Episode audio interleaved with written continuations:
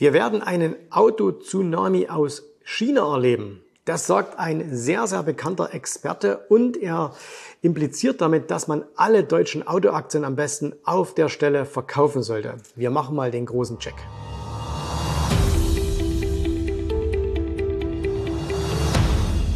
In der neuen Züricher Zeitung, also eine Zeitschrift, die auch einen sehr, sehr guten Wirtschaftsteil hat, hat kürzlich ähm, ein Interview gestanden und das hatte tatsächlich hier diese Überschrift und ich kann euch das Ganze auch mal zeigen.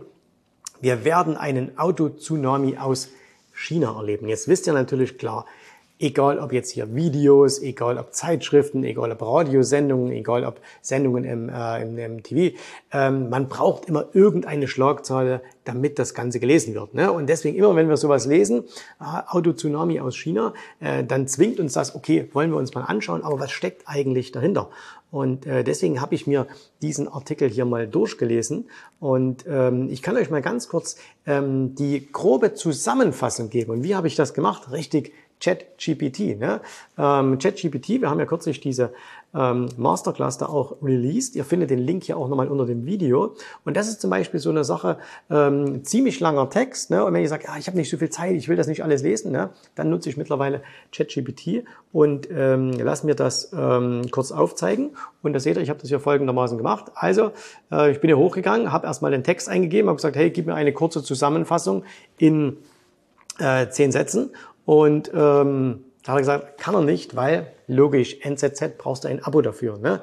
Also habe ich es einfach kopiert, habe es eingefügt und ähm, jetzt hat er mir das Ganze dann äh, ausgewertet. Und hier seht ihr mal, was hat derjenige, wir kommen gleich darauf, äh, der das ist, was hat er gesagt? Und er hat gesagt, ihr seht es hier unten, ähm, also er hat im Grunde genommen ähm, sechs Punkte benannt. Punkt Nummer eins, Überproduktion, also China hat Kapazitäten, die können im Jahr 50 Millionen Autos herstellen, äh, sowohl Elektro als auch ähm, Verbrenner. So, dann inländische Nachfrage in China selbst nur 23 Millionen Autos. Das heißt also, was machen die mit den übrig gebliebenen 27? Na klar, auf die Halde stellen sie sie nicht, also sie werden sie ähm, exportieren und ähm, momentan geht das noch nicht, ne? weil es gibt nicht genügend Autofrachter. Könnt ihr euch das vorstellen? Es gibt, ein, es gibt einfach nicht genügend Autofrachter, aber ähm, China lässt momentan 60 Stück von diesen Dingern bauen ähm, und lässt die dann äh, ab 2025, glaube ich, ähm, also 60 sind bestellt und hier steht dann irgendwie 60 nochmal für 2024. Das heißt 2024, 2025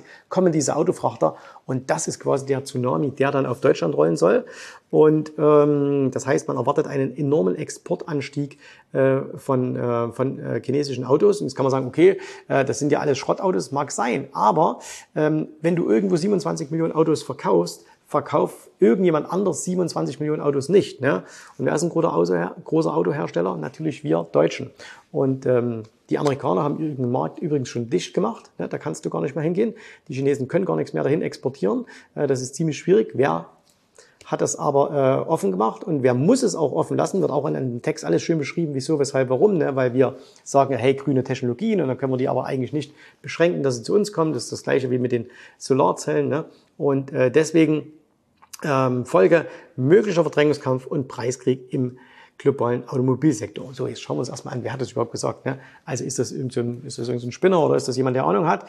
Naja, entscheidet selbst. Also geschrieben hat das äh, Ganze Jörg Wuttke und das ist der ehemalige Präsident der Europäischen Handelskammer und der lebt seit über 30 Jahren in China. Also ist ein wirklicher ähm, China-Kenner. Es ging in diesem Text auch noch um viel, viel mehr. Ne? NZZ-Abo lohnt sich. Und ähm, damit ihr den auch mal seht, so sieht er aus. Ne? Also er sieht es nicht aus wie ein alter Kantler oder wie ein Spinner. Und der Text ist auch nicht so gemacht. Ähm, aber nichtsdestotrotz natürlich spannend. Und deswegen äh, würde ich sagen, gehen wir mal in die Charts hinein. Und wir schauen uns mal einfach an, wie sehen denn die Charts der deutschen Automobilhersteller aus? Weil es ist doch immer das Einfachste. Ich kann eine Meinung haben, ob gut oder schlecht. Äh, und meistens zeigt mir dann der Markt, ob meine Meinung ähm, positiv oder ob meine Meinung richtig ist oder ob meine Meinung falsch ist. Und du kannst jetzt zum Beispiel mir schon mal in die Kommentare schreiben, ob du glaubst, dass die deutschen Automobilhersteller eine große Zukunft haben. Ne? Und äh, falls ja, also wenn du sagst, jawohl, das ist eine super Sache, weil wir bauen immer noch die besten Autos der Welt, ähm, dann müsste man ja diese Aktien vielleicht kaufen. Wenn du aber sagst, na, Daumen nach unten, ne, dann müsste man sie vielleicht eher verkaufen. Also schreibt mir das mal in die Kommentare. Und jetzt geht's los und jetzt schauen wir uns mal diese Aktien alle an. So, mit was fangen wir natürlich an? Ganz, ganz klar, wir fangen an mit VW, mit Volkswagen. Und ähm, wir äh, machen mal eins, wir schauen uns einfach nur die längerfristigen Charts an, okay? Und äh, da sehen wir hier, ähm, das ist der längerfristige Chart von VW und wir sind aktuell wieder so auf einem Niveau, wo wir tatsächlich auch schon mal vor zehn Jahren waren. Wenn wir das ein bisschen hier zusammen machen, ne, da sehen wir hier, also auch im Jahr 2007 waren wir schon mal hier und äh, naja, das sieht nach einer, das sieht nach einem Hoch aus, nach einem Hoch, jetzt ging es wieder runter. Die Optimisten werden sagen, hey, wir haben hier ähm, einen, einen Tiefpunkt und dann haben wir hier einen Tiefpunkt, dann haben wir hier einen Tiefpunkt und äh, da ist jetzt, glaube ich, für jeden was dabei, da findet jeder Bulle was, da findet jeder Bär was. Ähm, so richtig klar ist es nicht. Aktuell kann man aber definitiv sagen, wenn man sich das Ganze anschaut, hier also Monatschart ganz, ganz klar nach unten gerichtet und hier Wochenchart auch. Also wenn das kein Abwärtstrend ist, dann weiß ich es auch nicht. Ne? Also schöner kann er eigentlich nicht sein. Das müsste man fast herauskopieren für ein Buch über Trends. So, also, ähm, und ihr seht es auch hier, ich markiere mir immer die Aktien ähm, mit, mit äh, Flaggen, ob die rot oder grün sind. Und momentan bei mir VW ganz klar ähm, eher rot. So, schauen wir uns das nächste an. Und zwar ist das eine Firma, die gibt's noch gar nicht so lange, nämlich das ist Daimler Truck. Daimler Trucks gibt's natürlich schon ganz, ganz lang. Äh, aber die ist ja erst vor einigen Jahren ausgegründet worden. Das heißt, also ich glaube 22 war das, hat man die aus äh, Daimler-Benz herausgenommen und eigenständig an die Börse gebracht. Ne? So, jetzt gucken wir uns das mal an. Okay, da sehen wir hier im Drei-Monats-Chart nicht so viel, also jede Kerze drei Monate, also gehen wir ein bisschen in die kleineren Einheiten rein und da sehen wir, okay, wir haben hier ein Hoch gehabt, ne? also ein IPO, da ging es erstmal ein bisschen hoch, dann sind wir sehr, sehr stark eingebrochen in 22, dann haben wir uns hier wieder hochgekämpft und äh, jetzt ist es wieder nach unten gegangen. Also so im Monatschart würde ich auch eher sagen, ne? Daumen nach unten und jetzt hier, sorry, das ist schon der Wochenchart, äh, also im Wochenchart auch eher hier Daumen nach unten. Das heißt, wir haben jetzt schon zwei Hersteller mit roten Flaggen. Ähm, wie geht's in der Muttergesellschaft? Also wie geht's denn der guten alten Daimler selbst? Und äh, Daimler, ne, das ist ja so die Hassliebe der Deutschen. Ähm, für mich persönlich nach wie vor eines der besten Autos der Welt. Ähm, also wer, wer einfach mal äh, in einem Daimler gefahren ist oder Mercedes wie hier, oder ich sage immer Daimler, ihr könnt natürlich auch Mercedes sagen, aber gerade was die, die ähm, etwas luxuriöseren Autos betrifft, ne, also sei es eine E-Klasse, eine S-Klasse, ein Maybach oder so, ähm, eine G-Klasse, was auch immer, ne, das sind einfach mega, mega tolle Autos, super verarbeitet, äh, du setzt dich da rein, du fühlst einfach, dass es ein echtes tolles Produkt ist, ne, kostet natürlich auch entsprechend. Ähm, aber wenn man sich die Aktie anschaut, also Begeisterung fürs Produkt, wenn ich mir hier den langfristigen Verlauf der Aktie anschaue, naja, dann ist da wenig Begeisterung da, denn wir sind heute auf einem Niveau, wo wir auch schon einmal waren, sage und schreibe im Jahr 1997. Ne? 26 Jahre ist das her. Seitdem gab es keine Kursgewinne für die Aktionäre. Es wird immer mal Dividende ausgeschüttet, mal ist es mehr, mal ist es weniger. Ähm, ist ja auch nicht so, dass die jedes Jahr kontinuierlich steigt. Ne? Daimler ist ein äh, recht guter ähm, Dividendenzahler. Aktuell äh, fast neun Prozent Dividende. Immer wenn ich sowas lese, habe ich große Sorgen, ähm, weil warum sollte ich neun Prozent Dividendenrendite haben? Ne? Warum schütte ich so viel aus? Also ich rechne dann bei sowas immer eher damit, dass die Dividenden gekürzt werden müssen. So, und könnte das vielleicht an der Entwicklung liegen? Also hier im langfristigen Chart sehen wir noch nicht so viel. Wir skalieren uns mal ein bisschen runter und wir sehen natürlich hier, wir sind an, wir kommen über diese Hochpunkte einfach nicht darüber hinaus. Immer wenn wir hier so in diesem Bereich kommen, 75 ungefähr, oberhalb von 70, da wird immer verkauft. Ne? Da geht's immer wieder nach unten. Na klar, auch hier haben jetzt die, die Bullen wieder ein Argument, die sagen, hey, nach diesem Riesenanstieg hier nach Corona korrigieren wir und jetzt kann es hier weitergehen und Ausbruch aufs neue Hoch. Ne? Wenn das so wäre, super. Schauen wir nochmal den Wochenchart an. Und auch da müssen wir einfach sagen, okay, man sieht eben hier, ähm, dass wir auch hier gerade äh, in, einem, äh, in einem Abwärtstrend sind. Und ähm, äh, wenn ihr das Video seht, ist vielleicht schon passiert. Ich würde eher damit rechnen, dass wir hier mal irgendwann unten darunter durchfallen. Keine Kristallkugel, wir wissen es nicht, aber das ist zumindest das, was uns der Chart gerade entgegenschreit. Also der schreit jetzt nicht gerade, bitte kauf mich, bitte kauf mich, bitte kauf mich, sondern der sagt immer, oder der sagt momentan eher, naja, lieber nicht. Ne? So, jetzt gibt's einen Spruch. Und zwar, dieser Spruch lautet, ähm, einen Daimler in der Garage und BMW im Depot. Ja, das war so ein Aktionärspruch, den hat, hat, die haben mir bestimmt schon zehn Leute erzählt in den letzten 25 Jahren an der Börse. Jetzt schauen wir uns mal an, ist das tatsächlich so?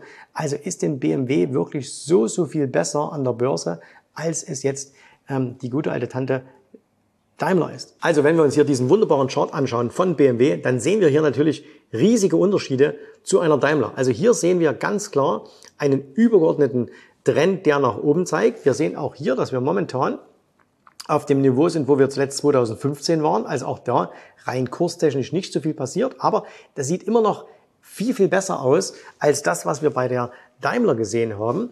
Und wenn wir jetzt mal hier ein bisschen runtergehen, wir gehen mal in den Monatschart, ne, da sehen wir auch, okay, wir haben ja noch steigende Hochs, steigende Tiefs seit dem, äh, seit dem Corona-Tief, was wir hier im März 2020 hatten. Dann gehen wir mal in den Wochenchart rein.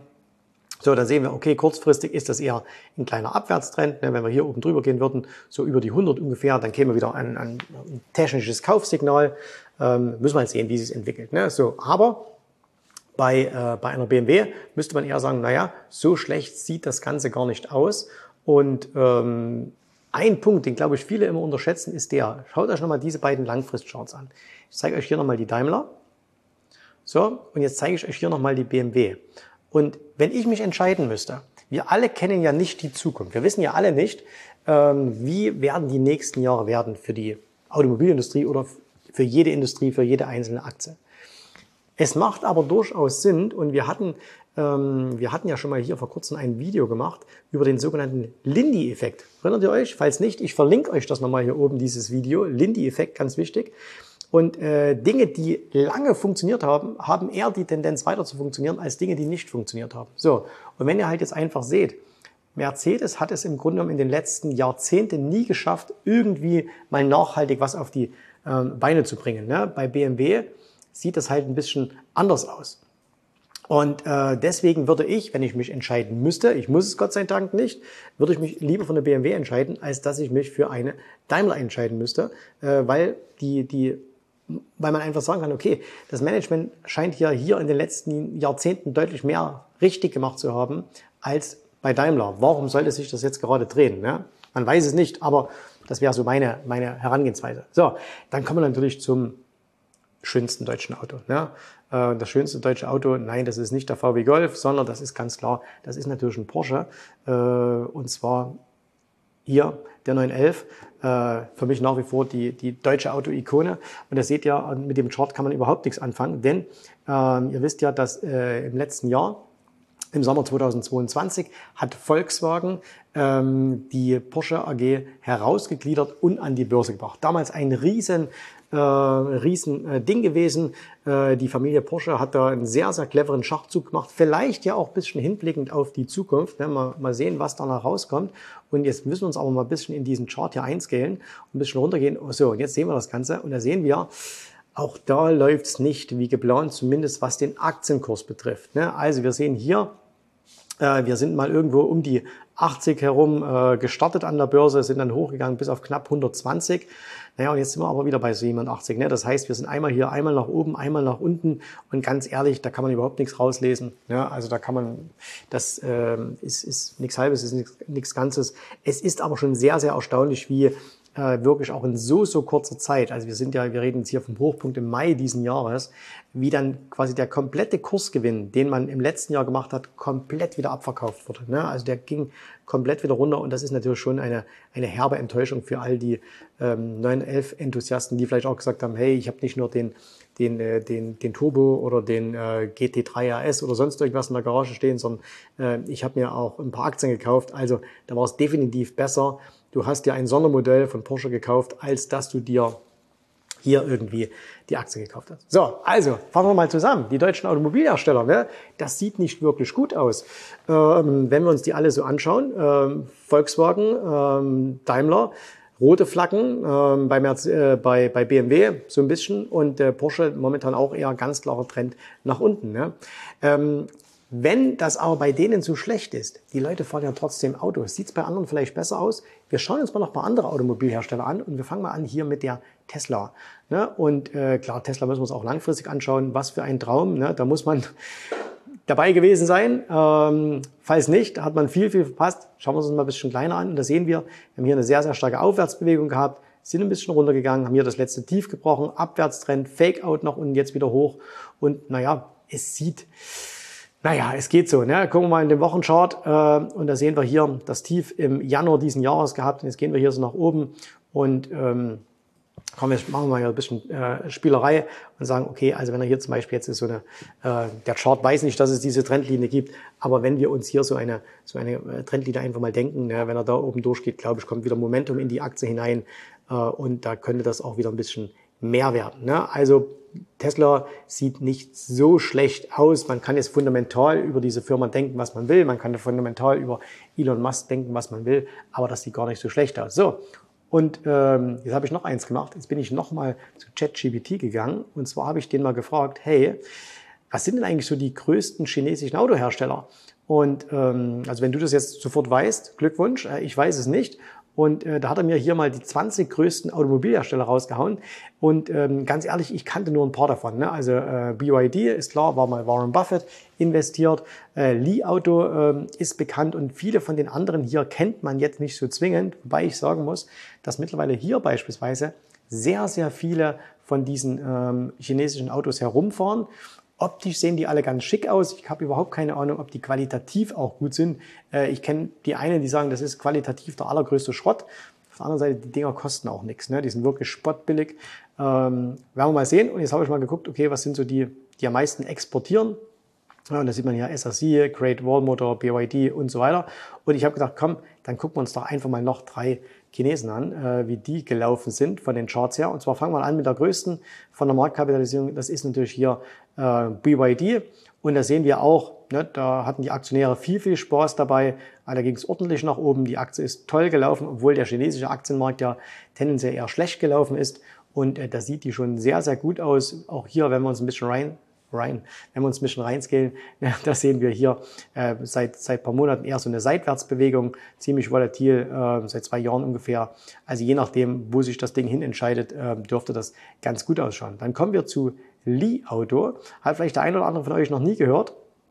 Na, sind seit 2020 an der Börse. Es sieht ziemlich, ziemlich wild aus und ist es auch. Äh, ich habe mal hier die Notierungen an der Nasdaq genommen und das sieht man auch hier hoch, runter, hoch, runter, hoch, runter. Also das ist definitiv nichts für Witwen und Weißen, die das einfach mal so hinlegen. Aber wenn wir hier in den kurzfristigen Trend reingehen, dann sehen wir, dass das gar nicht so schlecht ausschaut. Ne? Wir haben hier einen Hochpunkt, wir haben hier einen Hochpunkt, einmal drüber, schöner Fake, dann nach unten, jetzt geht's wieder nach oben. Ne? Und wir haben hier in dieser letzten Aufwärtsbewegung nach wie vor ähm, die groben steigenden Tiefs. Also das heißt, das sieht gar nicht so schlecht aus. So, und die letzte, ich kann, kannte die Firma ehrlich gesagt nicht, ich habe jetzt auch nicht weiter recherchiert, aber sie ist die drittgrößte von der Marktkapitalisierung und die heißt Great Wall Motor Company. Ähm, wenn ihr die kennt, schreibt mir was rein. Seit äh, 2013 an der Börse, wildes Leben hinter sich, ne? hoch, runter, hoch, runter. Als ihr seht, China-Aktien, ne? da, da machst du was mit, wenn du die hast. Und wenn wir uns die jetzt anschauen, also das sieht es auch nicht so ähm, wahnsinnig toll im langfristigen Run aus. Äh, Im kurzfristigen sehen wir jetzt hier, die hat nach dem starken Abverkauf, die ist von vier. Ähm, ich habe auch hier wieder die, äh, ich habe die deutsche Notierung diesmal, diesmal genommen, die ist von vier Euro runter auf äh, 95 Cent, also 75 Prozent ungefähr verloren. Und es sieht jetzt so ein bisschen nach Bodenbildung hier aus. Ne? Also wer, wer da zocken will, äh, der findet bestimmt da was und es gibt bestimmt noch ganz, ganz viel mehr. Keine Anlageberatung, sondern macht eure eigenen Hausaufgaben vielleicht sogar mit ChatGPT. Ne? Also Fazit.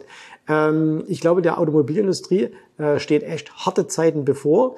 Ähm, das muss nicht immer zwingend heißen, dass die, ähm, dass die äh, Kurse fallen, weil man könnte ja auch sagen, okay, wenn es in Deutschland denen so schwer gemacht wird, dann geht man eben woanders hin. Ne? Das weiß man nicht, das wird man sehen. Und äh, wir sind auf jeden Fall gespannt. Wir behalten die mal im Auge. Ähm, es ist aber ganz, ganz wenig dabei aus den, von den deutschen Automobilherstellern, was mich jetzt anspringt und mir zuschreit, ich muss das jetzt zwingend in mein Depot legen. Okay, schreibt mir eure Meinung dazu. Was denkt ihr momentan über deutsche Automobilaktien, über die deutsche Automobilindustrie?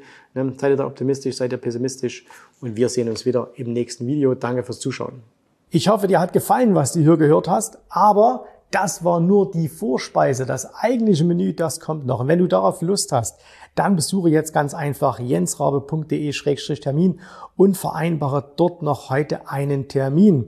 Und in diesem absolut kostenfreien Strategiegespräch wird für dich eine individuelle Strategie entwickelt. Das heißt, wir schauen uns mal an, wo stehst du jetzt, was sind deine Ziele, wo willst du hin und wir schauen auch, ob wir gemeinsam dieses Ziel erreichen können. Und äh, du musst immer an Folgendes denken. Wenn du etwas im Leben erreichen willst, sei es, es an der Börse, sei es beim Unternehmertum, dann brauchst du immer jemanden, der dir hilft, der schon auf einer Stufe ist, wo du noch hin möchtest. Und so wie jeder Sportler einen Trainer hat, so wie jeder erfolgreiche Selbstständige einen Mentor hat, so brauchst auch du an der Börse einen Mentor, der dir hilft, deine Ziele zu erreichen. In den letzten Jahren habe ich Tausenden von Menschen gezeigt, wie sie ein regelmäßiges Einkommen an der Börse erzielen, wie sie ihr Vermögen sichern können und auch du kannst das erreichen. Davon bin ich felsenfest überzeugt. Also, geh jetzt einfach auf jensrabe.de-termin und vereinbare noch heute deinen persönlichen Termin. Ich freue mich auf dich. Wir hören uns. Bis dahin. Tschüss, Servus, mach's gut. Bye bye.